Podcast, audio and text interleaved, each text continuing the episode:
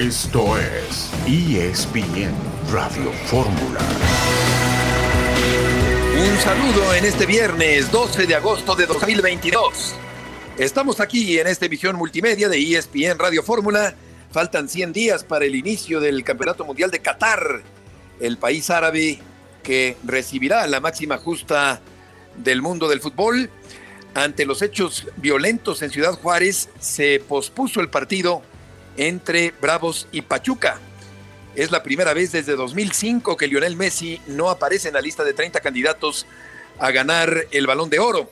Ayer el Querétaro y el San Luis empataron en la cancha de Querétaro. Al final del partido rescató el empate el conjunto queretano. Tecatito Corona, titular en Sevilla contra el Osasuna. En la banca, Laines con el equipo del Braga. Y estaremos platicando con Jared Borghetti el día de hoy aquí en el programa. Héctor Huerta, buenas tardes. Hola Beto, ¿cómo estás? Buenas tardes, ¿cómo están todos ustedes? Y Querétaro, no te olvides, Beto, Querétaro el partido de ayer empató Exacto. con San Luis, partidazo. Entonces, este el empate de ayer, sí. adelanto de la fecha, este ya va arrancando. Estamos a mitad de torneo, Beto, y ya se ve más o menos cuáles equipos van a estar en la liguilla y cuáles no. Correcto, efectivamente, empiezan a perfilarse ya los que van a acceder a esa eh, segunda etapa del campeonato mexicano con todas las facilidades que brinda el sistema de competencia del fútbol eh, mexicano de la primera división. Vamos a escuchar a David Feitelson. Faltan 100 días para el comienzo del campeonato mundial. Faltan 100 días para el mundial, en efecto. Y, y bueno, yo no quito el dedo en el renglón sobre mis, mis favoritos para ganar este campeonato mundial. Yo coloco como favorito a Francia sin duda alguna la selección francesa tiene la mejor calidad individual de futbolistas. Hay que ver que funcionen obviamente colectivamente. Ya lo demostraron hace cuatro años en, Rusia. Un equipo quizá no muy vistoso, no tan espectacular. Esta vez tendrá a Mbappé en otra edad, mucho más eh, maduro en su desarrollo futbolístico, acompañado por Benzema, que para muchos es el mejor futbolista del mundo y lo acaba de demostrar en la Liga de Campeones de Europa. Luego pongo a Brasil, seguido de Argentina, España y Alemania. Esos son mis cinco favoritos para ganar el Campeonato Mundial de Qatar 2022.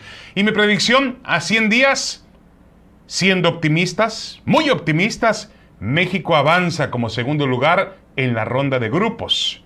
Deja la ronda de grupos, la supera y llega hasta donde siempre ha llegado el, fútbol mexicano en los últimos 30, 35 años de mundiales.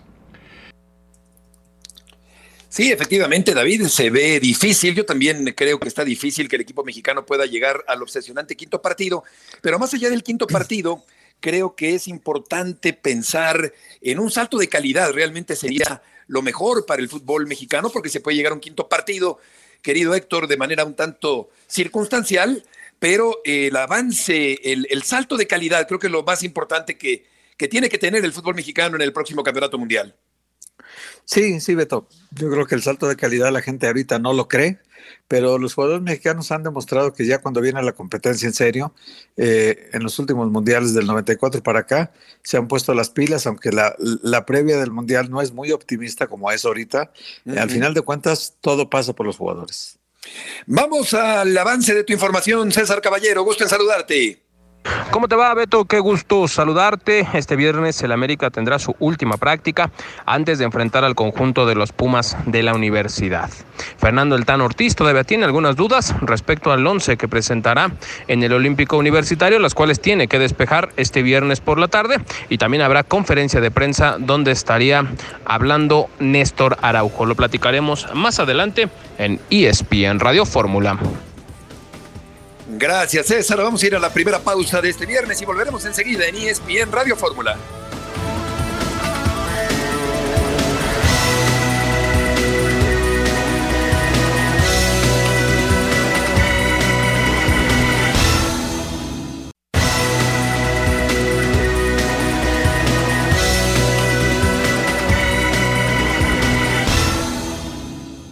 El equipo del América va a enfrentar mañana Pumas en la cancha de Ciudad Universitaria. en un partido, como siempre, de alta temperatura. Eh, varios Pumas, eh, Héctor, han hablado de la bonita experiencia de jugar contra uno de los mejores equipos del mundo, declaraciones que me parecen superfluas en medio de la masacre que significó recibir media docena de goles en una derrota humillante y aplastante el fin de semana anterior.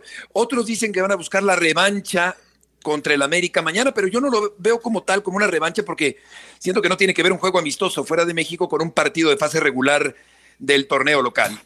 Sí, son, son, la revancha es en el mismo torneo, Beto. Claro. Es en la misma competencia. Este es un partido amistoso con tintes humillantes que ya no lo van a poder borrar nunca, esta parte de la historia. Pero sí, digamos que darle una satisfacción a su afición después de aquel descalabro vergonzoso, darle una satisfacción a su gente ganando para Pumas el único clásico que tiene en el fútbol mexicano, que es contra el América. A diferencia del América, que tiene clásicos contra Chivas, contra Cruzul y contra Pumas, para Pumas es su partido del torneo, Beto, y para la gente de, de Pumas que, que sigue al equipo, eh, ganarle al América es una cuestión de honor, de orgullo. Entonces, sí pueden reivindicar un poco, eh, pero lo otro no se va a borrar nunca, Beto. Exacto, yo siento que va a servir para levantarse de la lona y sobreponerse psicológicamente después de la traumática paliza del fin de semana anterior. Así que mañana se enfrentan el América y la Universidad de México en la cancha de Ciudad Universitaria. En un momento más estaremos eh, hablando más sobre este tema. Creo que eh, Pumas está pues todavía acusando los efectos de ese partido del fin de semana anterior en la cancha del eh, Barcelona encajó cuatro goles en los primeros 19 minutos, más tarde recibió dos más. Pero nos decía Julio González, eh, muy autocrítico Héctor aquí en la semana, que no se asustaron. a mí me pareció que sí, que estaban aturdidos, que estaban obnubilados, fuera de, de, conexión con el partido. Pero decía Julio González en una entrevista con mucha franqueza que el equipo universitario ciertamente estaba desconcentrado en los primeros minutos del partido. Y se notó, Beto, y se notó realmente. Lo que sí, Julio González me da la impresión de que es un tipo muy asentado, Beto, muy, como dices tú, con la cabeza muy bien amueblada. Es un cuate que además sabe sobreponerse a esto, trabaja con psicólogos, trabaja con, con gente que le ayuda mentalmente a, darle la vuelta a la página. No es, no es fácil para nadie reponerse de un 6-0, ¿no? Este, pero él que es el portero, que fue el que lo recibió los goles, al final de cuentas resultó el mejor futbolista de Pumas, ¿no? Porque evitó otros cuatro o cinco goles. Yo ya he visto todas las jugadas y, realmente fue una actuación, salvo el primero o segundo gol que pudo haber atribuírsele alguna responsabilidad. El resto fue una, un fusilamiento, le llegaban Beto completamente solo. Algo que no sé si notaste, que Pumas se le murió la media cancha, porque la media cancha fue donde permitió que todos los balones que, se entraban hacia atrás encontraban siempre un destinatario y no había quien marcara la zona de contención. Es decir, mientras reculaban los defensas, los que tenían que cubrir esa zona eran los volantes de contención y ni Meritao, ni Leo López, ni Dani Alves ayudaron para nada en evitar esta estrepitosa goleada. Sí, Pumas fue al paredón en Cataluña y efectivamente eh, fue abrumado por el Barcelona, principalmente en la primera parte de este partido. Mañana contra el América en la jornada del fútbol mexicano. Puma es un rival, un clásico que tenemos que ir a la cancha de ellos y nosotros vamos a hacer el partido que nosotros creemos para poder ganar. Un partido muy, muy importante ¿no? para nosotros. Clásicos se ganan y lo sabemos, lo tenemos muy claro y el sábado lo vamos a, tener que demostrar en la cancha. Tenemos que, que ganar el partido. Hay que darle vuelta a la página rápido, que es el, se viene el clásico y es el partido más importante del torneo. Lo que haga Puma es problema de Puma. El equipo trae ahí una espinita, hermano, ¿eh? que, que alguien la tiene que pagar, entonces bonita oportunidad. Los chicos saben que es un clásico, lo tomaremos como un clásico y el mejor equipo que esté lo va a jugar el sábado. Lilini va a estar señalado a partir de ahora de que no está capacitado ni preparado para dirigir un equipo de magnitud en el Gamper, que tiene que es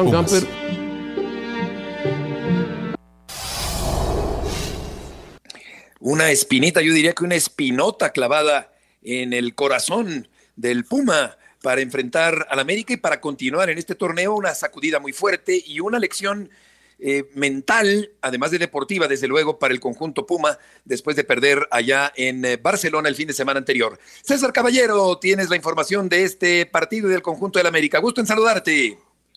Hola Beto, ¿cómo estás? El gusto es todo mío. El conjunto del América está por iniciar su último entrenamiento previo a lo que será el partido frente a los Pumas de la universidad. La práctica arrancará a las 4.30 de la tarde, será en el nido de Cuapa, donde ahí Fernando Ortiz tendrá que definir al 100% la alineación que saltará al terreno de juego del Estadio Olímpico 68.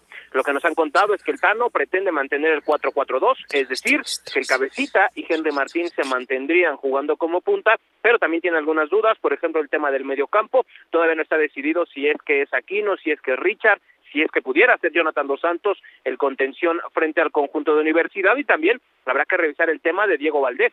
El chileno tuvo problemas musculares a principios de la semana, pudo después incorporarse, ya no tiene ningún problema físico, pero no se vio bien jugando por la banda izquierda en el partido contra los Bravos de Juárez y aún se está definiendo si es que repite eh, Diego Valdés en esa posición o se busca alguna alternativa en la banca americanista. De ahí en fuera todo se mantendría igual en defensa, con Ochoa, con Lara, con Cáceres, con Araujo y Fuentes y de ahí ya comenzar a delinear lo que sería hacia adelante en el terreno de juego.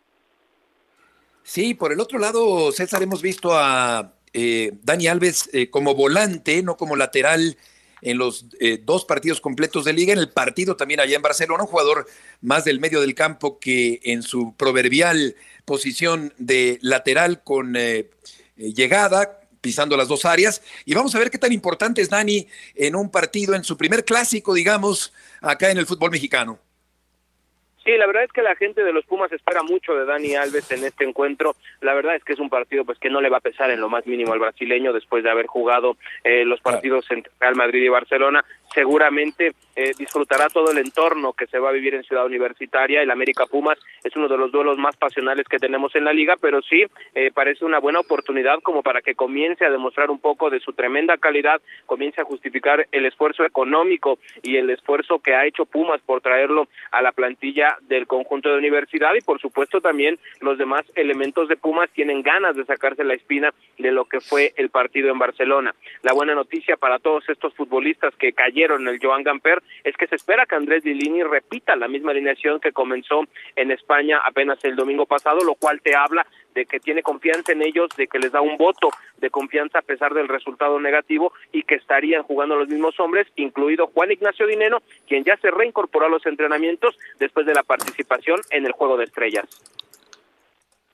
Oye, este, aunque no, no ha perdido, te saludo con gusto primero, César, aunque no ha perdido Lilín en el torneo mexicano, este 6-0 sí es una pesada lápida para ir cargando todo el torneo, pero ¿no crees tú, César, que ya en el interior de Pumas se esté a nivel directivo preocupado de que este es un plantel que le han armado el mejor desde que llegó Lilini de técnico al equipo y que si no levanta algún trofeo este torneo podría ser su, su última temporada con Pumas?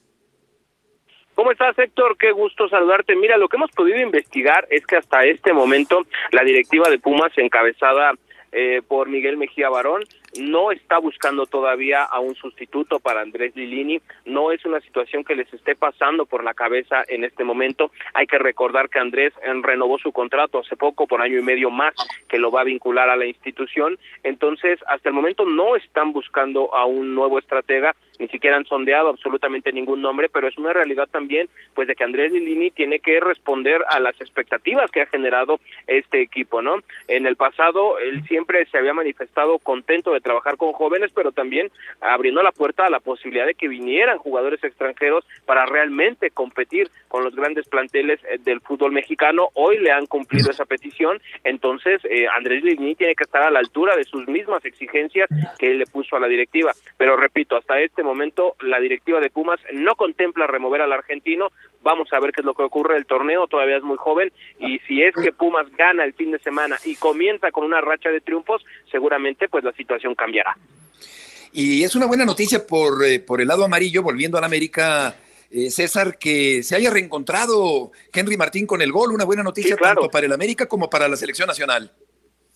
Sí, la verdad es que Henry de alguna manera eh, ha encontrado de nueva cuenta el arco rival y lo está encontrando justo a tiempo, ¿no? Parecía que la carrera por ser ese segundo delantero o tercer delantero en Qatar estaba ya prácticamente decantada con Rogelio Funes Mori, con el Chaquito que estaba haciendo bien las cosas, que además eh, lo refuerza con esta eh, transferencia al fútbol holandés, pero Henry Martín demuestra que está ahí, que está vigente que está bien físicamente, futbolísticamente y mentalmente también, porque ese es un aspecto que le pegó mucho a Henry en los torneos anteriores. Y bueno, ustedes saben, son gente de fútbol, que en el caso de los delanteros, cuando se meten en una buena racha, en un buen momento, hay que aprovecharlo. Y parece que Henry lo está haciendo justo en el momento indicado, como para que Gerardo Martino lo considere y de alguna manera le pueda dar minutos de juego en Qatar, si es que logra colarse a esa lista final. Exacto, casi casi que si el Mundial comenzara ahora, Martín es el que está más derecho porque Jiménez está lesionado, el otro Jiménez apenas va llegando al fútbol de Holanda, Funes Mori eh, falló un penalti recientemente contra el equipo de León y ahí estaría peleando por el puesto Henry Martín. César, muchas gracias por la información. Un abrazo grande, excelente tarde. Muy buenas tardes, espero un buen partido entonces para el día de mañana con un Puma herido, que va a querer sacar el, la casta en el, en el encuentro del el día de mañana. Rafa, te saludamos. Buenas tardes. ¿Qué tal, Beto? ¿Cómo estás? Buenas tardes. Igual, Héctor, bueno, una disculpa, ¿eh? pero no fue, fue un poco ajeno a mí. ¿eh? De estas veces se complica la, la comunicación, ¿no? El entrar en contacto con ustedes, pero aquí estamos, escuchaba todo lo que sea, digo, todo el comentario de, de Caballero y todo lo que decías, ¿no? Respecto a, a Henry Martín, que bueno, pues está apretando el acelerador un poco de cara a la recta final, ¿no? Correcto, correcto. Quiere un lugar en el Mundial, en la selección nacional. Volveremos enseguida.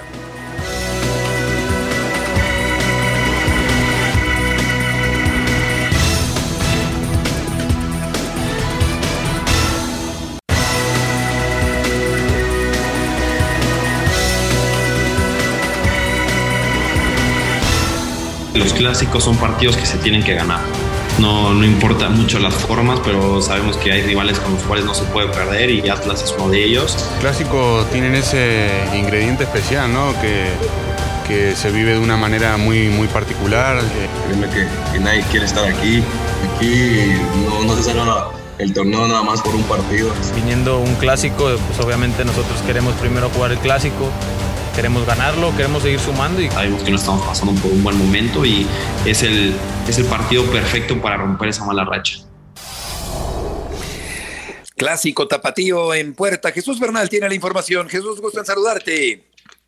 Saludos Beto, compañeros, muy buena tarde. Pues hoy Chivas cierra su preparación a las cinco y media, comienza la práctica en Verde Valle, donde Ricardo Cadena ultimará los detalles para este compromiso. Se había reportado que Alexis Vega presentaba una ligera sobrecarga muscular después del juego de estrellas entre Liga MX y MLS. No habrá ningún problema. Podrá tener actividad el próximo sábado en el compromiso contra los rojinegros del Atlas, donde el profe Cadena entiende que pues se juega no solamente el, el, orgullo y los tres puntos, sino también incluso hasta su continuidad en el banquillo tapatío. Por su parte, con la escuadra de los zorros, eh, el, el, caso es que tiene dos ausencias muy importantes para este duelo el técnico Diego Coca. Primero, la de Hugo Martín Nervo, quien se fue expulsado del partido contra Querétaro y no podrá tener actividad del defensa central en este compromiso. Y la otra ausencia es la de Aldo Rocha, el, el medio de contención, capitán del equipo, que se lastimó y por una, una situación muscular, pues está impedido de jugar este partido. Así es que también Diego Coca tendrá que encontrar la manera de ajustar para tratar de vencer al Guadalajara en el Estadio Acro. Correcto. Jesús, ¿quieres decir algo más?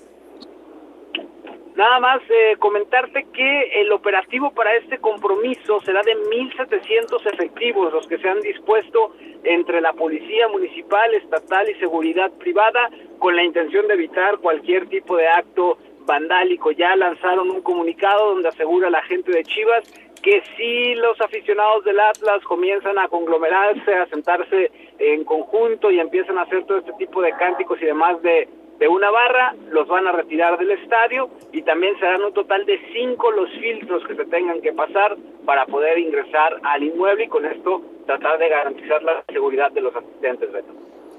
Jesús, muchas gracias por la información. Buenas tardes.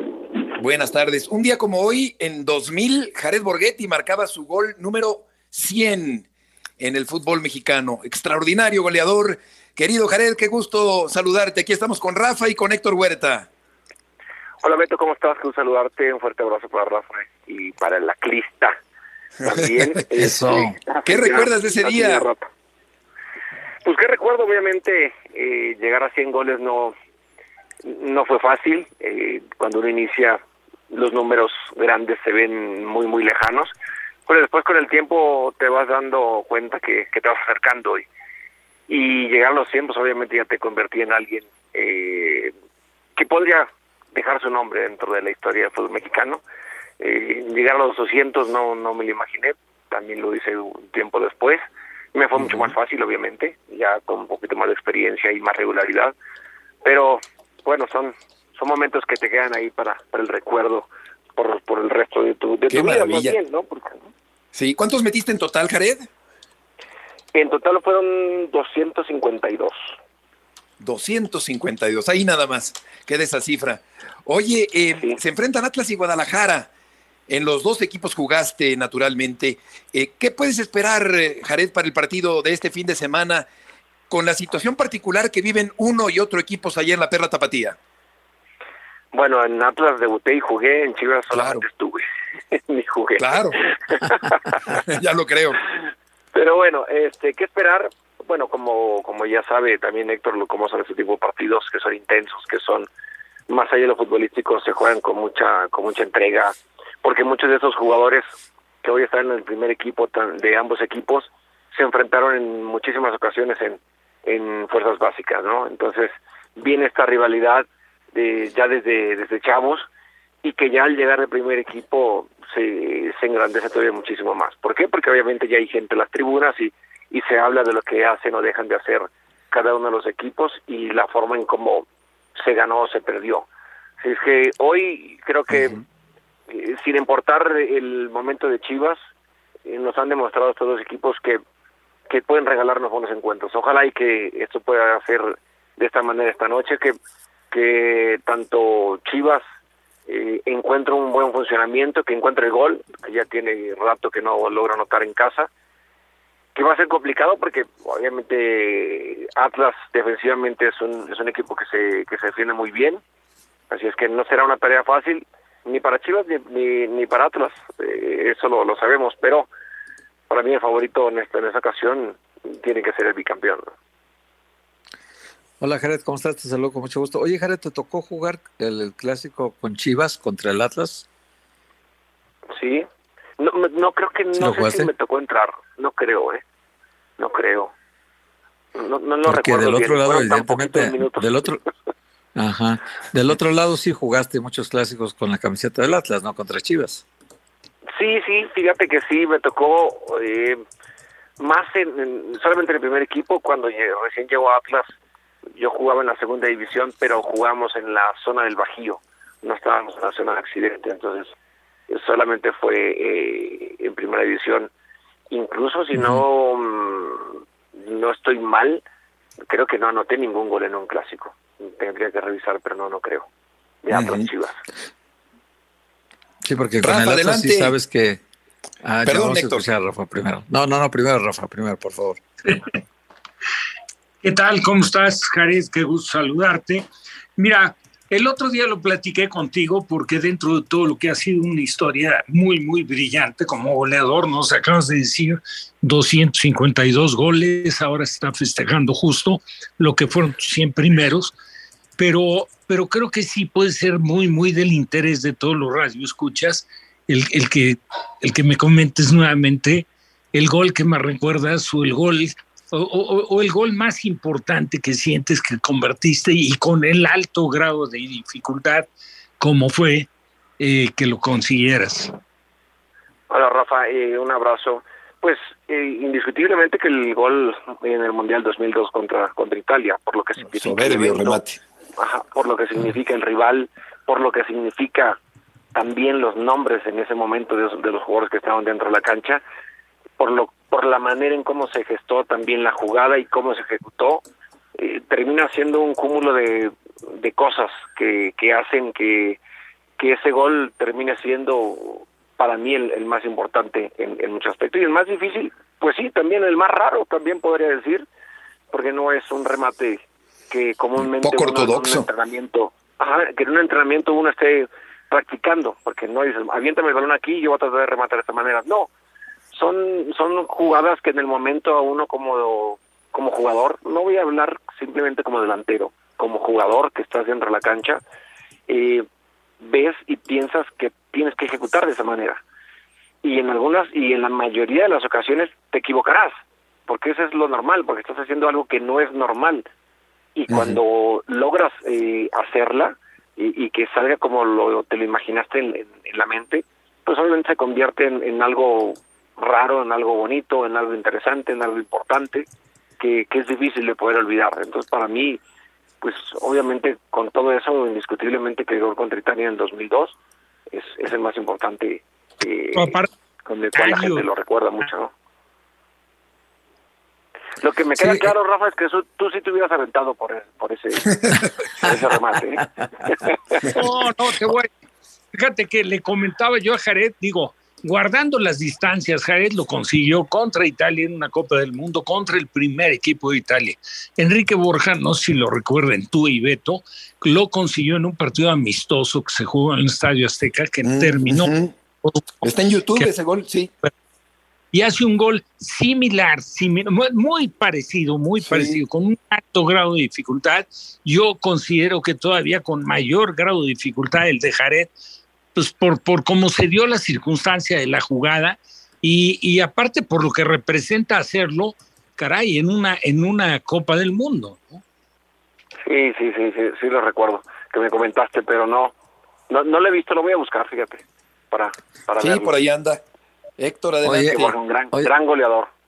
Oye, este, Beto, siempre hablamos de, de gente, o sea, Cristiano Ronaldo, por ejemplo, que anda buscando la inmortalidad, queriendo jugar otra Champions para toda su carrera, decir, jugué todas las Champions de toda mi vida futbolística, ¿no? En el caso de Jared, mira, no, es que curioso. Jared es el máximo goleador del Santos, por supuesto. Jared mantuvo, eh, todavía sigue siendo el máximo goleador de la selección mexicana en partidos oficiales, eh, que es importante también.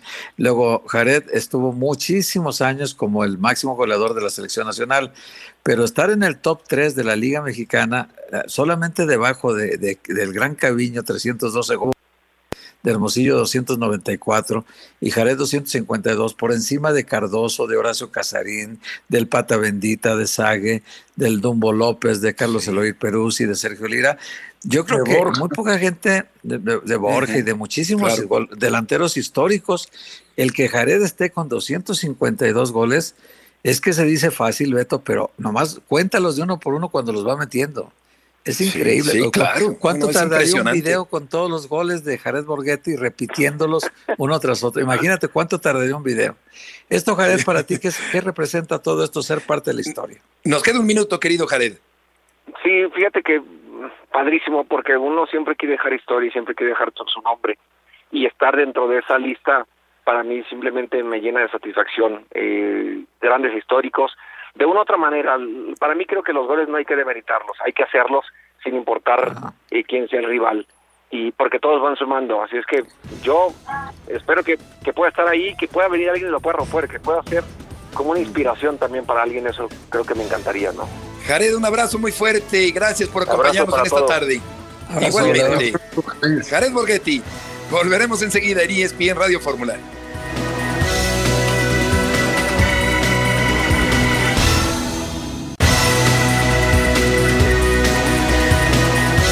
con mucha ilusión, tomarlo con mucha responsabilidad y, y- y adaptarme lo más rápido eh, al grupo, que la verdad que me han, eh, me han, me han aceptado muy bien, con- me han dado una buena bienvenida, así que eso, eso te da mucho, mucha confianza para, para afrontar lo, lo que viene. Si me toca jugar, eh, estaré mentalizado para jugar y si no, eh, apoyaré al equipo y si me toca entrar, eh, lo haré eh, con muchas ganas, con mucha eh, responsabilidad.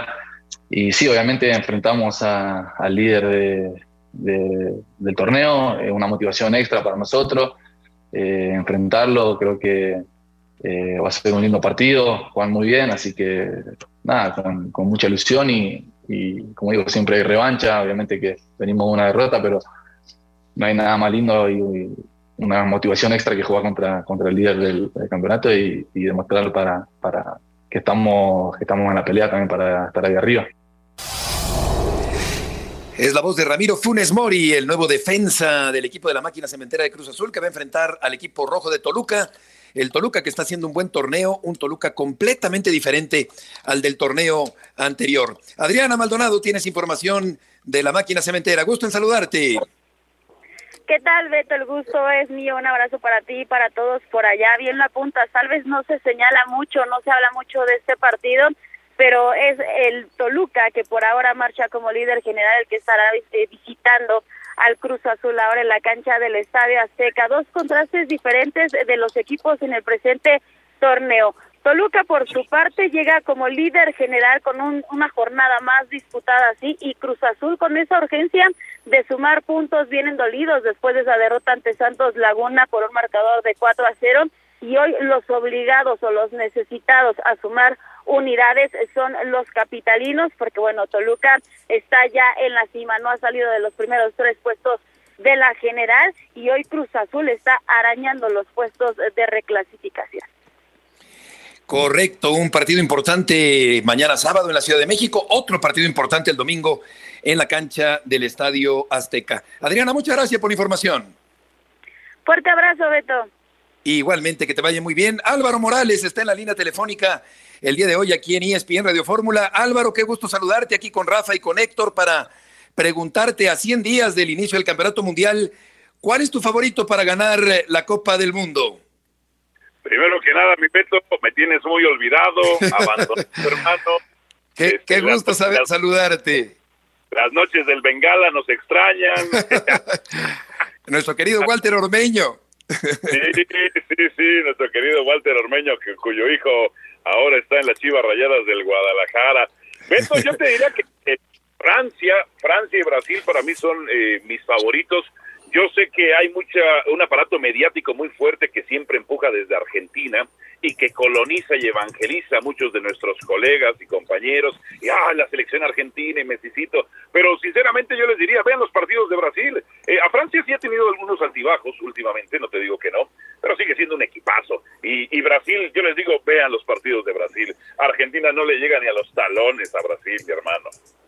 Oye, y con respecto a la selección mexicana, eh, ¿qué, esperas del desempeño del equipo dirigido por Gerardo Martino en el Campeonato Mundial? Pues la verdad, tristemente, mi querido Beto, es tengo la peor expectativa de los últimos 20, 30 años. Eh, no quisiera yo que sucediera de esa manera, pero para como está jugando el equipo mexicano, eh, nos quedaremos en la fase de grupo, sinceramente, hermano. O sea, por primera vez desde 1900 94 que veníamos clasificándonos a, a los octavos de final de manera consecutiva, eh, ahora siento que no, ni contra Argentina, ni contra Polonia, este, y bueno, ya lo de Arabia Saudita pues prácticamente ya no serviría para nada. Sí siento, mi querido Beto, que sería la primera vez, eh, con todo lo que nos costó eh, ganar en esas eliminatorias, teniendo, no pudiéndole ganar a Canadá, Estados Unidos y, a Costa Rica en el Estadio Azteca, aunque eso sí siendo buen visitante, eh, siendo ahora hijo de los, los futbolísticos cuando lo íbamos a pensar. Beto, yo creo que nos quedamos en fase de grupos, hermano. Oye, compadre, ¿cómo estás? Te saludo con mucho gusto. Compadre, me debes este una torta ahogada, ¿eh? Me debes una torta ahogada. perdí una, perdí una apuesta y, Ah, caray. Le iban a ganar a la Juventus. Ya Paco Gabriel sí, pagó hombre, árabe, el profesor Carritos sí. de Atún. Fíjate nomás yo creer que le podían ganar las Chivas, santo Dios. Bueno, pues sí, me arrepiento más de eso que de la torta ahogada, compadre. Bueno, en fin, este, ¿por qué, ¿por qué le das tan pocas posibilidades a México, compadre? Que no te acuerdas que todos los mundiales que llegamos con expectativa baja, luego de repente dan una sorpresa en, en, la fase de grupos y México califica hasta primer lugar de su grupo? Sí, porque quizá, quizá el último antecedente de lo que te voy a decir haya sido la golpe con Cuauhtémoc Blanco. Esta selección mexicana no tiene a los mejores jugadores. No tiene a Javier Chicharito Hernández, no tiene a Carlos Vela.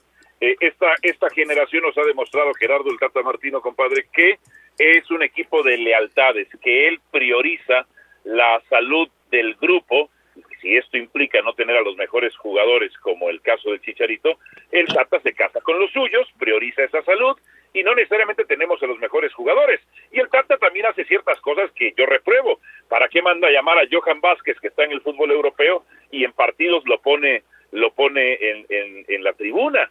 En ese sentido, ¿por qué insistió en este momento con un delantero como Funes Mori cuando no pudo con la camiseta de la selección mexicana, por más que hoy esté despertando? Ah, por cierto, compadre, ¿Qué me vas a decir de Henry Martín, eh? ¿Qué me vas a decir de Henry Martín, tú que tanto le pegas? No, que, que despertó, despertó.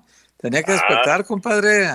Y a veces, a veces te despierta, oye, a veces te despiertan tocándote el hombro y a veces te despiertan con un balde de agua fría en la cabeza, ¿eh? O con un besito, compadre, o con un besito. O también, Rafa, sí, adelante. sí, claro. Rafa, adelante. Sí, Alvarito, qué gusto. Igual, hermano. Ahora sí, ahora sí con bastante frecuencia nos toca ahí en el picante de mediodía. Siempre, Siempre- siempre, te pido, siempre es un gusto para que estar-. ¿Eh? Siempre te pido para que nos demos agarrones. No, pues bueno, pues contigo es imposible no darse agarrón. Ahora, sí debo de reconocer que siempre vas bien, bien fundamentado con una serie de estadísticas y eso, y lo de uno no se apega tanto a las estadísticas. Pero bueno, comulgo un poco con tu punto de vista, ¿eh? No, no en el tema del campeón. O sea, eh, yo creo que Brasil indudablemente sí es un candidato, no sé si el uno. Eh, es igual poner a Brasil que poner a Argentina, que poner a Francia. Yo incluiría incluso a España, eh, que me parece que tiene un equipo joven, pero, pero ese equipo cuando se conecta, a mí en lo particular, a lo mejor porque ya sabes que me corre sangre española, entonces apuesto un poquito por eso en este, en, en este mundial, en un tercer escalón. Pero, pero no se te olvide este, que le ganó la Copa América eh, Argentina, o sea, lo de Argentina con Brasil, como que ese espanto que piensan que estaba sobre la selección de Argentina, pues como que ya cambió, ¿no? Cambió un, un poco el tema porque le ganó por y jugando en Brasil, ¿eh? ¿no? Por Ángel ¿Eh? y María, no, no por Mesicito, no por Mesicito que en la final se apareció. No, bueno, tú Por- sabes, tú sabes, yo siempre voy a defender a Messi porque es un gran Sí, jugador, ya. igual que a Cristiano y, y Di María, sí me parece que ha sido un jugador importante en la selección y que puede ser fundamental. Pero bueno, lo veo un poco por ese lado y, y, lamentablemente, y digo, debo reconocerlo, ¿eh? yo sí veo a México con muy pocas posibilidades porque si bien es cierto, como dice Héctor, México no ha llegado bien a los mundiales y ahí da la cara, yo este equipo francamente sí lo veo muy, muy bajo en funcionamiento colectivo y lo veo muy escaso de líderes, de jugadores importantes que puedan destacar individualmente y que te puedan hacer un poco diferencia, ¿no? No, totalmente, totalmente, mi querido, mi querido eh, Rafa. Tú que eres mi maestro, mi maestro, que le competías al bebé Moreno, a Andrés García, a, este, a, a- a- a Rivero y todos esos, hombre. En las fotonovelas, en las Sí, fotonovelas ¿cómo setenteras. Oye, pero- y A Nacho, Beckham a Nacho Calderón. Nacho Calderón. novelas, Benito. Sí. O sea, Oye, Ah, ah, pues vamos. ah, había que poner, había que poner al futbolista en, en el lugar que le corresponde en otro tipo de actividades. De galán, galán de revista. Álvaro, Ay, muchas gracias tiro, por un tiro tu. con Jorge Rivero. Álvaro, gracias por tu aportación del día de hoy.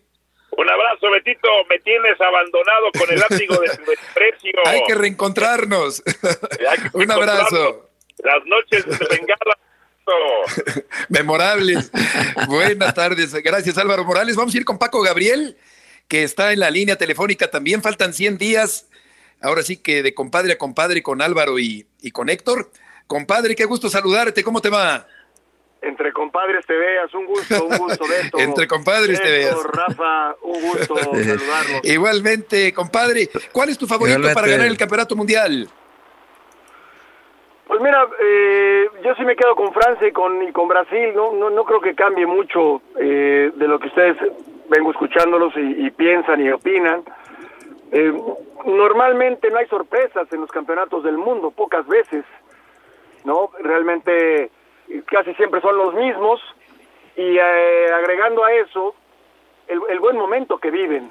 Ahora, faltan tres meses.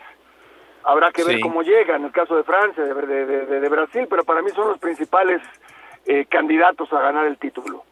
Oye, Paco, ¿y la, la selección mexicana? eh, ¿Qué tan alta es tu expectativa con respecto al equipo de México en el campeonato mundial? Su primer partido el 22 de noviembre contra Polonia. Sí, mira, hay cosas que, que me ilusionan. Eh, por ejemplo, ver eh, el juego de estrellas de la MLS contra Liga MX, lo, lo rescatable es ver a gente como Luis Chávez, como a Kevin Álvarez, por ejemplo, el hecho de que Jorge Sánchez metió. se vaya al Ajax, ¿no? Eh, me gustó mucho lo de Alexis Vega, lo que ha venido mostrando.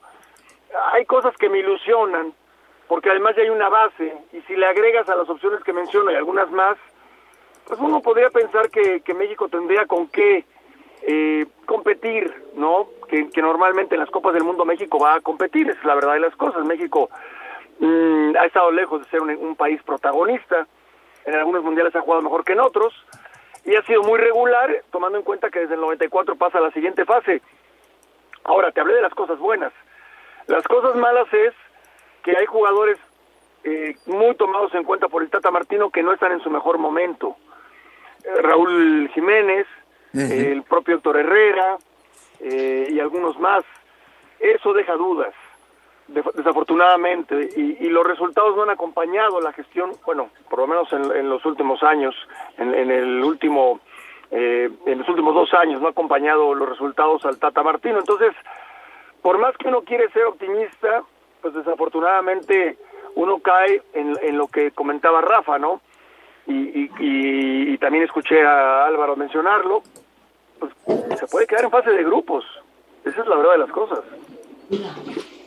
Sí, eh, cabría más esperar o, sería quizá más conveniente un salto de calidad más allá de un quinto partido en el, en el Campeonato Mundial. Eh, con respecto a Henry Martín, Paco y a, y a Jiménez, a Santiago me refiero, Jiménez con G, eh, ¿cómo- ¿cómo, cómo ves esa, esa lucha por pisarle los talones a, a Raúl Jiménez y a Funes Mori?